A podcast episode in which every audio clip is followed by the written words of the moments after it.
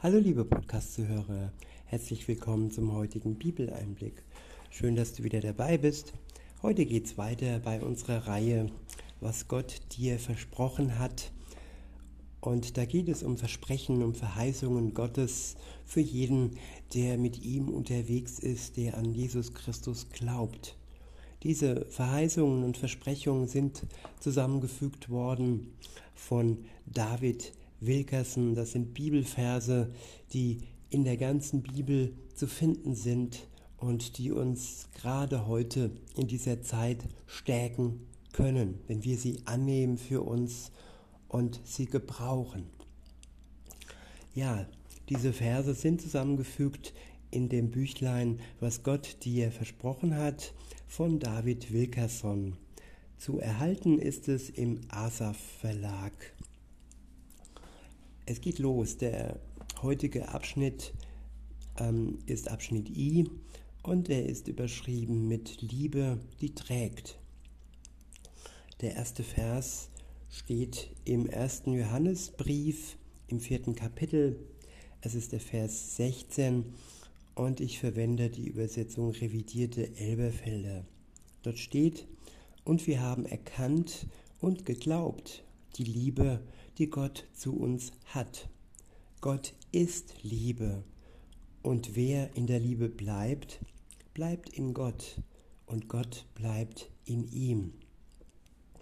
Ich wiederhole, und wir haben erkannt und geglaubt die Liebe, die Gott zu uns hat. Gott ist Liebe und wer in der Liebe bleibt, bleibt in Gott und Gott bleibt in ihm. Ja, die Überschrift des christlichen Glaubens ist die Liebe. Alles ist durch die Liebe entstanden. Gott hat diese Welt aus Liebe erschaffen. Gott hat seinen Sohn aus Liebe für uns hingegeben, damit wir in einer geklärten Beziehung mit ihm leben können, ohne dass noch Schuld zwischen uns und ihm steht. Durch das Blut Jesu können wir durch den Glauben uns reinwaschen lassen von unseren Vergehen, von unserer Schuld. Und das alles geschah aus Liebe. Darum geht es heute. Und ja, erst zuallererst ist es wichtig, dass wir die Liebe erkennen in Jesus Christus und im Wort Gottes. Und wenn wir sie erkennen, wenn wir sie sehen, wenn wir sie lesen, dann ja, ist der zweite Schritt der Glaube, dass wir Gott seine Liebe abnehmen, dass wir ihm vertrauen. Seine Liebe, die Gott zu uns hat. Und dass wir ihn als die Liebe selbst anerkennen, dass er durch und durch die Liebe ist. Und nur wer in dieser Liebe bleibt, der bleibt auch in Gott. Und Gott bleibt so auch nur in ihm. Denn ohne Liebe ist das Leben nichts wert und auch unser Glaube nicht. Es wäre dann nur ein geheuchelter Glaube ohne eine Liebesbeziehung zu Gott. Der nächste Vers steht im Johannesevangelium im 15. Kapitel. Es ist der Vers 10 und ich verwende die Übersetzung revidierte Elberfelder.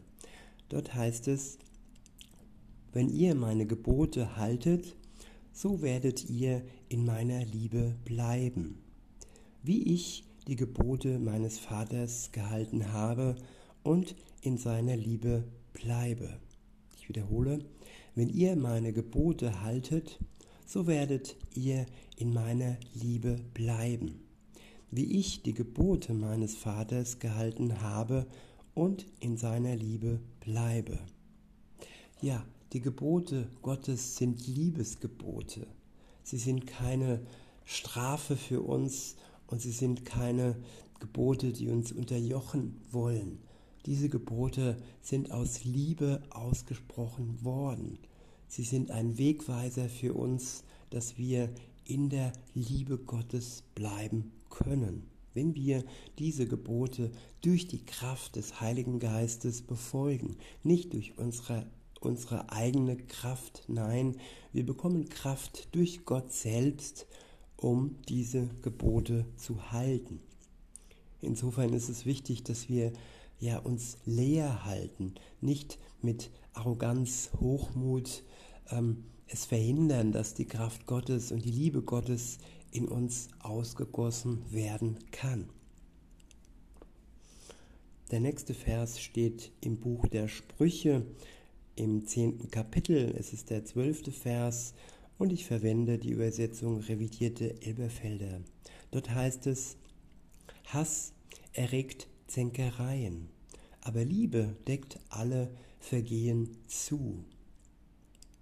Ich wiederhole, Hass erregt Zänkereien, aber Liebe deckt alle Vergehen zu.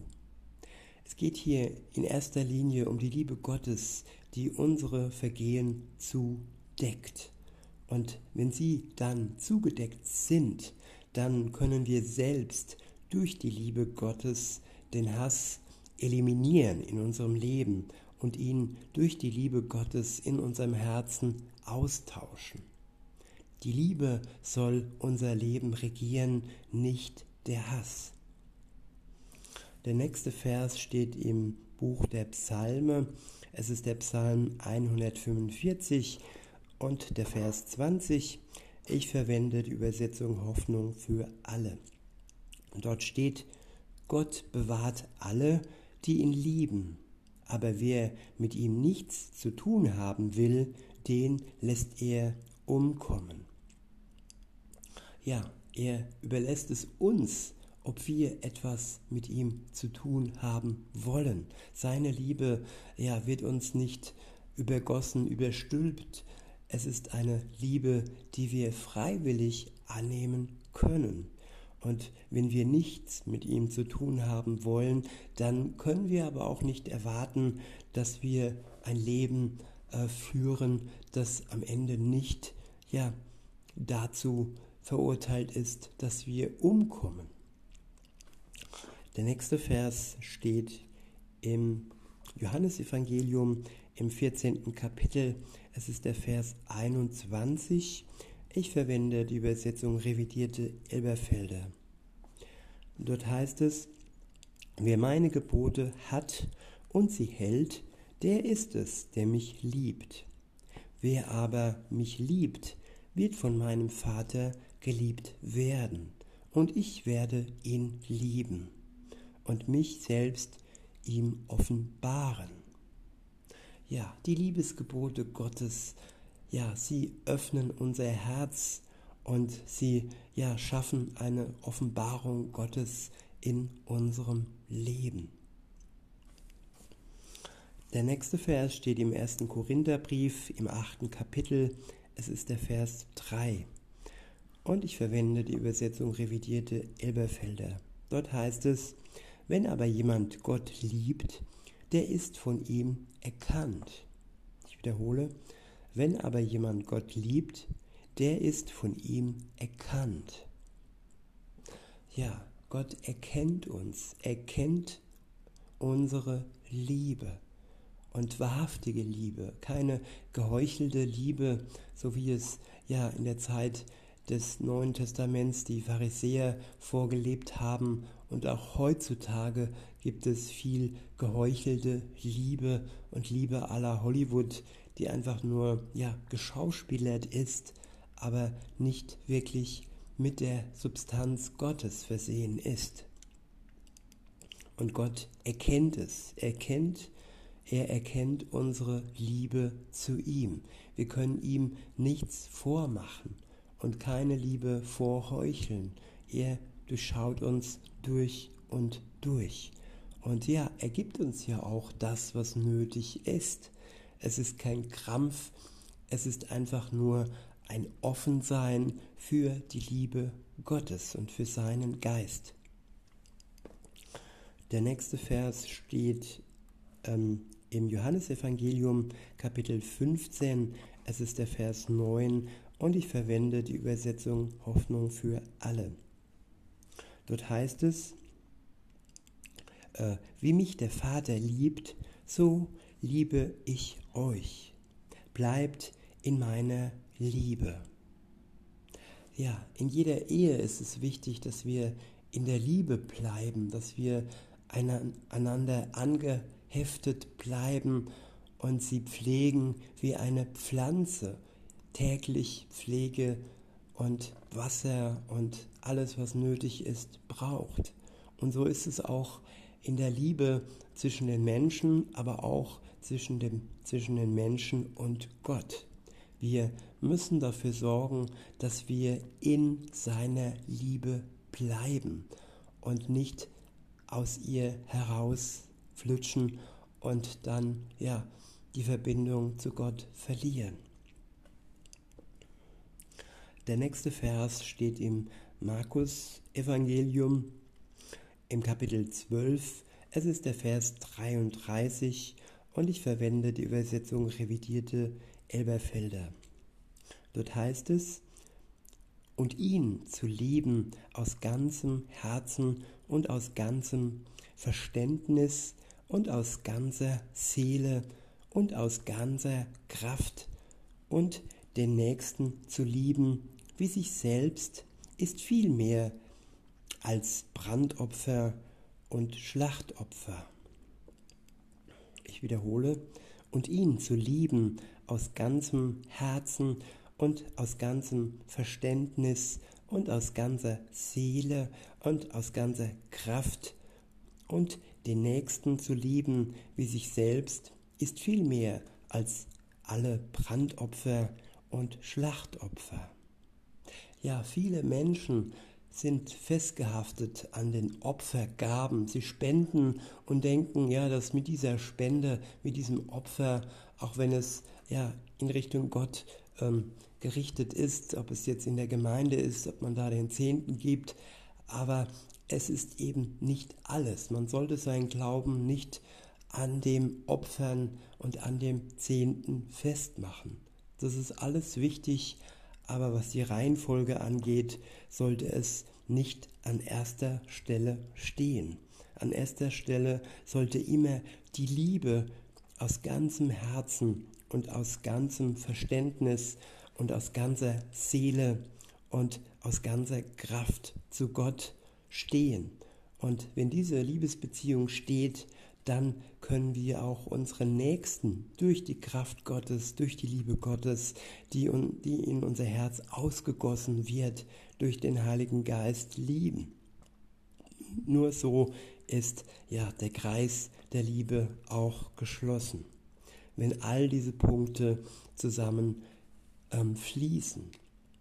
Die Liebe zu Gott, die Liebe zum Nächsten und dann erst das Opfern und ja, das Spenden für Gott und für die Menschen. Der nächste Vers steht im ersten Korintherbrief im zweiten Kapitel. Es ist der Vers 9 und ich verwende die Übersetzung revidierte Elberfelder.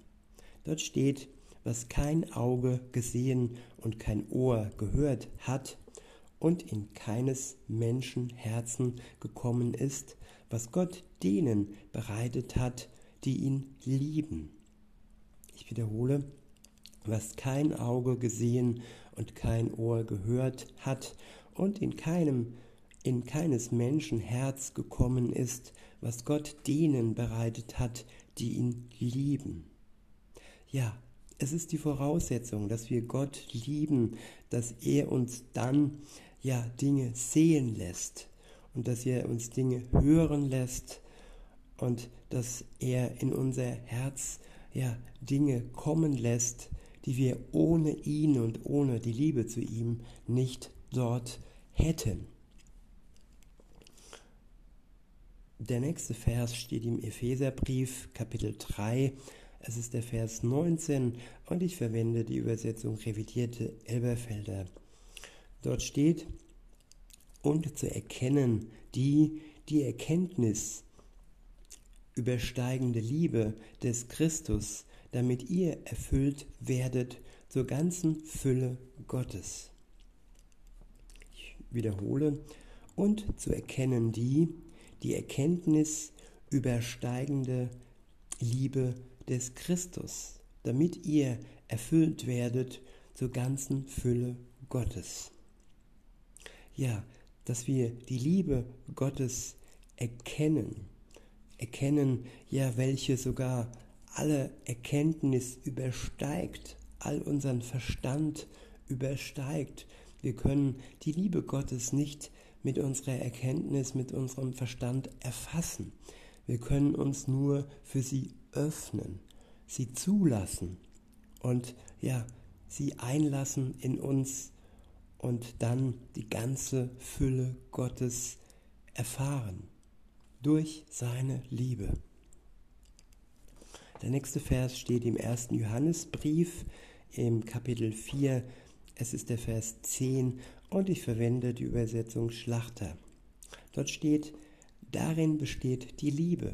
Nicht, dass wir Gott geliebt haben, sondern dass er uns geliebt und seinen Sohn gesandt hat als Sühneopfer für unsere Sünden. Ich wiederhole, darin besteht die Liebe.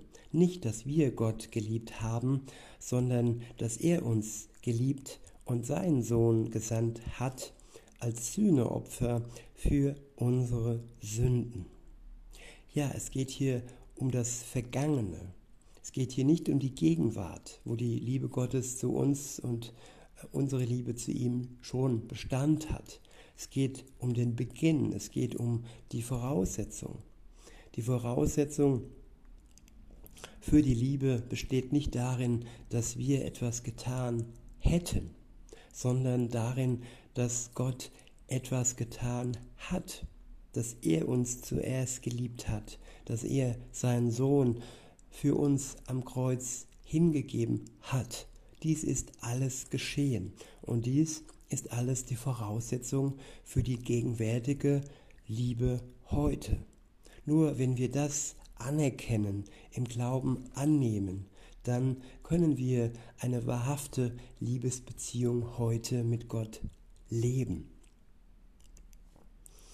Der nächste Vers steht im ersten Johannesbrief im vierten Kapitel. Es ist der Vers 7 und ich verwende die Übersetzung revidierte Elberfelder. Dort heißt es, Geliebte, lasst uns einander lieben denn die Liebe ist aus Gott und jeder, der liebt, ist aus Gott geboren und erkennt Gott. Ich wiederhole, Geliebte, lasst uns einander lieben, denn die Liebe ist aus Gott und jeder, der liebt, ist aus Gott geboren und erkennt Gott. Ja, durch die Liebe erkennen wir Gott erst richtig. Einfach nur im Wort Gottes zu lesen, ist nicht ausreichend. Es ist wichtig, dass wir die Liebe leben zu den anderen und zu Gott. Nur so können wir wirklich Christsein leben, wenn wir es auch lieben. Der nächste Vers steht im Römerbrief im achten Kapitel, es ist der Vers 39 und ich verwende die Übersetzung revidierte Elberfelder.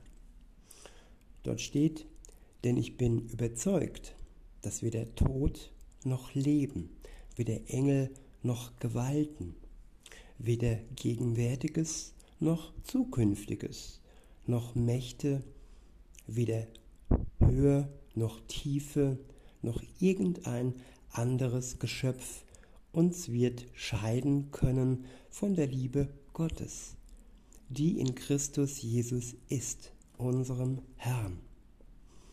Ich wiederhole, denn ich bin überzeugt, dass weder Tod noch Leben, weder Engel noch Gewalten, weder Gegenwärtiges noch Zukünftiges, noch Mächte, weder Höhe noch Tiefe, noch irgendein anderes Geschöpf uns wird scheiden können von der Liebe Gottes, die in Christus Jesus ist, unserem Herrn. Ja, alles Schreckliche, das wir im Moment sehen und alles Schreckliche, was noch kommen wird, es ist ähm, im Vergleich zur Liebe Gottes schwach und unbedeutend. es ist nicht in der Lage, die Liebe Gottes zu uns zu eliminieren. Und wir können gewiss sein, dass seine Liebe stärker wie alles ist, was war und was kommen wird. Alles, was man sich in den schlimmsten Horrorfilmen erdenken kann, ist gegen die Liebe Gottes schwach und unbedeutend. Und wenn wir daran festhalten, dann können wir voller Zuversicht und Freude in die Zukunft schauen. Und auch jetzt heute können wir sagen, ja, nichts kann uns erschüttern von der Liebe Gottes, denn sie ist stärker wie alles. Der nächste Vers steht im ersten Johannesbrief im vierten Kapitel. Es ist der Vers 12. Ich verwende die Übersetzung revidierte Elberfelder. Dort heißt es, niemand hat Gott jemals gesehen. Wenn wir einander lieben, bleibt Gott in uns und seine Liebe ist in uns vollendet. Ich wiederhole, niemand hat Gott jemals gesehen. Wenn wir einander lieben, bleibt Gott in uns und seine Liebe ist in uns vollendet. Ja, seine Liebe ist in uns vollendet. Eine Vollendung, die nur geschieht, wenn die Liebe uns ja packt, wenn wir sie zulassen und wenn wir diese Vollendung ja anerkennen und uns darauf freuen, dass er sie in uns zur Vollendung bringt. Der nächste Vers steht im ersten Johannesbrief im vierten Kapitel. Es ist der Vers 18 und ich verwende die Übersetzung Luther. Dort steht, Furcht ist nicht in der Liebe, sondern die vollkommene Liebe treibt die Furcht aus. Denn die Furcht rechnet mit Strafe. Wer sich aber fürchtet, der ist nicht vollkommen in der Liebe. Ich wiederhole, Furcht ist nicht in der Liebe, sondern die vollkommene Liebe treibt die Furcht aus denn die Furcht rechnet mit Strafe. Wer sich aber fürchtet, der ist nicht vollkommen in der Liebe. Ja, die Liebe ist so mächtig, in uns kann sie mächtig sein, so mächtig, dass sie unsere Furcht austreibt. Die Furcht hat keinen Platz in uns, wenn die Liebe in uns immer mehr und mehr Raum gewinnt sie vertreibt die Furcht. Und ja, wir können dann in einer Welt leben, wo alle anderen oder viele, nicht alle, viele um uns herum mit Furcht äh, besetzt sind. Und wir können durch die Liebe, ja, sie ermutigen, dass auch ihre Furcht ja ausgetrieben wird, wenn sie die Liebe Gottes in sich aufnehmen und sie immer größer und größer werden lassen. Der nächste Vers steht im ersten Johannesbrief im Viertel, beziehungsweise, ähm, ja, das haben wir gerade. Er steht im Buch der Sprüche, Kapitel 8, und zwar ist es der Vers 17. Ich verwende die revidierte Elberfelder Übersetzung. Und dort steht, ich liebe die mich lieben und die mich suchen, finden mich.